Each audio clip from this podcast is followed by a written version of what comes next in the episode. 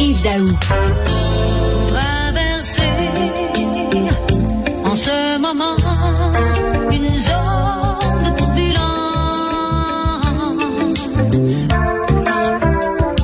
Une voix comme ça, là, en trémolo, c'est soit Diane Dufresne, soit Véronique Sanson. C'est une des deux. C'est Diane Dufresne, zone de turbulence. Ouais.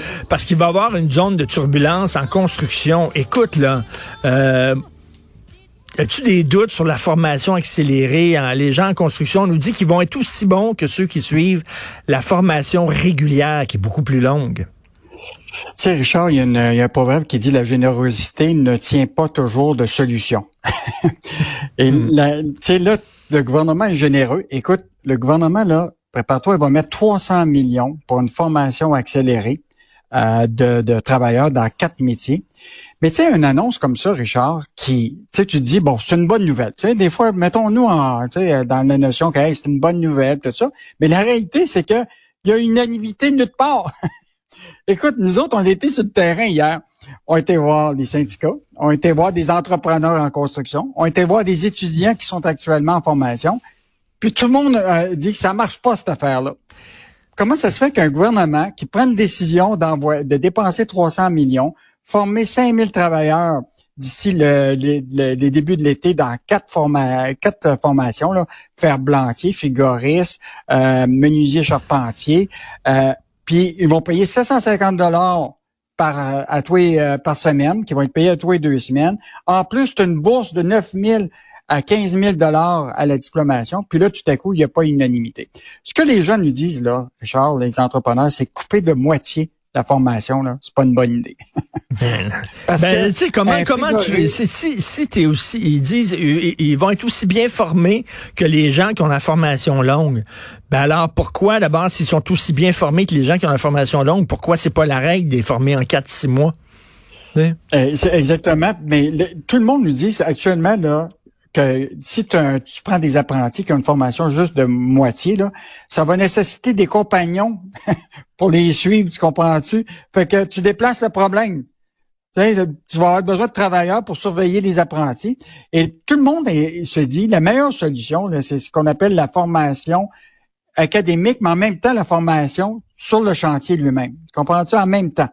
Sais, comme ça se fait en Europe un peu partout, là, tu sais, la formation là, des qui, qui se retrouvent directement sur le chantier puis apprendre tranquillement. Puis, euh, et là, il y en a qui me disent, tu sais, là, tu, mettons, là, tu t'es payé pour la formation, puis après ça, tu as 9 000 à 15 000 dollars à la diplomation.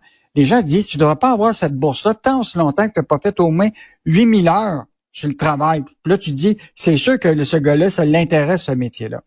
Et donc, euh, écoute, en tout cas, tout le monde avec qui on a parlé actuellement, là, il n'y a pas d'unanimité. Puis, puis l'idée, c'est que, il me semble qu'une annonce aussi importante de 300 millions, il aurait dû avoir, tout le monde est d'accord pour dire, on s'en va cette- dans cette direction-là, puis ça va être payant. Mais là, ça n'a pas l'air que ça va être le cas, parce que les syndicats disent, nous autres, là, on s'inquiète de la qualité de la construction, Ben oui. on s'inquiète aussi de la santé et sécurité, parce qu'on sait que le gouvernement a fait une grosse campagne sur les euh, la santé et sécurité sur les chantiers. Euh, donc, euh, tu sais, un apprenti qui arrive, que mo- formation de moitié, peut-être pas euh, peut-être pas idéal. Là. Ben là, tu sais, ils vont dire, il va être aussi formé que le gars qui a suivi, suivi une longue formation. Les gens croient pas ça. Ben non, une formation accélérée, c'est qu'à un moment donné, tu tournes les, tu tournes les coins un peu ronds. T'as pas la même formation que quelqu'un qui passe par le, le- le réseau régulier. Euh, tu veux me parler de la Banque du Canada? Richard, écoute, je, je, là, je sais plus si je vais rire ou brailler. Là. Écoute, la Banque du Canada, qui est ceux là, qui, qui travaillent là, pour nous dire qu'il faut pas augmenter le salaire parce que ça, ça va nuire à l'inflation. La Banque du Canada a donné des primes à ses dirigeants en 2022 pour 3,5 millions de dollars. Écoute, ils se sont partagés, là, les 82 cadres en moyenne, 50 000 piastres environ de bonus. Écoute, à Banque du Canada, des bonus de performance. Mais, mais, mais- mais voyons, euh, voyons des, des bonnets de performance à Banque du Canada. Je- Oui. je- comment ils justifient Écoute, ça, eux autres, là? Ah, eux autres, ils disent, on, là, tu sais, là, t'as vu, ah, écoute, la déclaration qu'ils nous ont faite, on utilise un système de rémunération au rendement dans lequel une partie de la rémunération des employés est conditionnelle. Les employés atteignent avec succès tous les objectifs de performance de la Banque du Canada. C'est quoi les objectifs de la Banque du Canada? C'est d'augmenter les taux d'intérêt? Ils n'ont même pas été capables de juguler l'inflation au cours des dernières années. Écoute, c'est la Fédération des, euh, des contribuables qui a fait une demande d'accès. Écoute, depuis 2015, la Banque du Canada a versé 21 millions en primes à ses dirigeants. Moi, tu sais, des primes, des bonniers de la performance en général, s'il y a des objectifs de rentabilité. Ben oui. mais là, moi, je reviens tout le temps là dans les sociétés publiques, que ce soit Hydro-Québec, l'Auto-Québec, la SAQ, tout ce qui est des bonniers en général, on s'entend-tu pour dire que c'est du salaire déguisé? Ben totalement. Ben tu sais, c'est pas c'est pas comme c'était euh, un, un c'est un monopole. Ils sont en situation de la Banque du Canada là, vraiment ben, là. Qui, qui d'autre qui va concurrencer la Banque du Canada? Moi, je pense qu'il devrait, pour pas avoir de trouble là, Richard, ce qu'il devrait faire, rajoute les dons dans le salaire. Puis pas, tu sais, donne pas de boni, t'auras pas de journaliste qui va t'acheter. Mais, mais, comment tu fais pour euh, calculer euh, euh, la performance de la Banque du Canada? Tu sais, mettons, la performance de la SAQ, ben, tu le vois dans les ventes d'alcool. La performance d'Hydro-Québec, tu le vois dans les profits qu'ils font, les chiffres d'affaires puis les ventes d'électricité. Mais comment tu peux calculer la performance de la Banque du Canada? Ouais, écoute, j'ai aucune idée. Puis la, réponse qu'ils ont donnée, là, c'est que c'est quoi, c'est, lié à la performance, mais on n'a aucune idée de quoi il s'agit.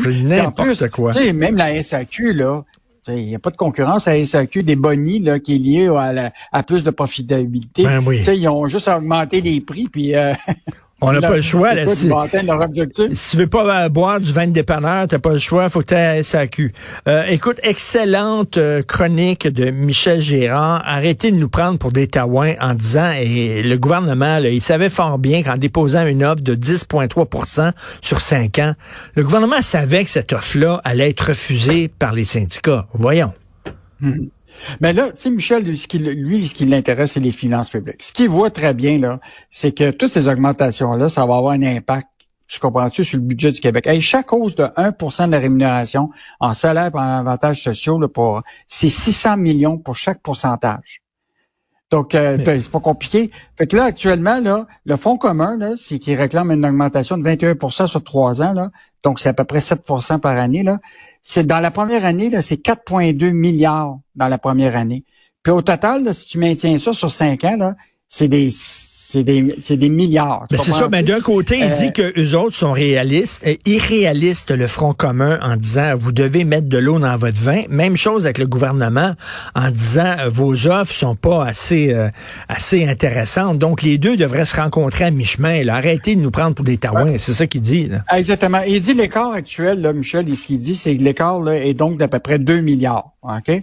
Donc, moi, j'ai l'impression là, que si le gouvernement s'étire un peu, puis que l'autre, le Fonds commun, dit ben finalement, nous autres, là, on va, tu sais, le 21 sur euh, sur 5 ans, on va on va on va se calmer les nerfs, puis on sait que l'État, là, c'est tout le temps les mêmes les mêmes gens qui vont payer, euh, c'est les contribuables. Euh, donc, moi, je pense qu'une solution, peut-être que les deux parties devraient lire la chronique de Michel, puis je pense qu'on va y arriver. Mais rappelle-toi, Michel avait dit qu'actuellement, le gouvernement du Québec a une marge de 10 milliards, ok, qui leur est disponible. Mais ça, c'est pour dans le cas de des, des dépenses additionnelles ou aussi peut-être pour baisser les impôts. Mais là, si toute l'augmentation pour le fonds commun de ce 10 milliards-là passe pour eux autres, mais il reste plus rien pour la baisse d'impôts. Ben oui. ou pour avoir des dépenses ailleurs. Donc, euh, écoute, c'est un enjeu qui, euh, qui est ben majeur, puis on va voir comment ça va se dérouler au cours des, euh, des prochaines Ben oui, ils sont boqués les deux, là, chacun sur les positions, là, puis ils devraient un peu mettre un peu d'eau dans leur vin, les deux côtés. Donc, à lire Michel Girard. Merci Yves, on se reparle demain. Salut. Salut. Bye.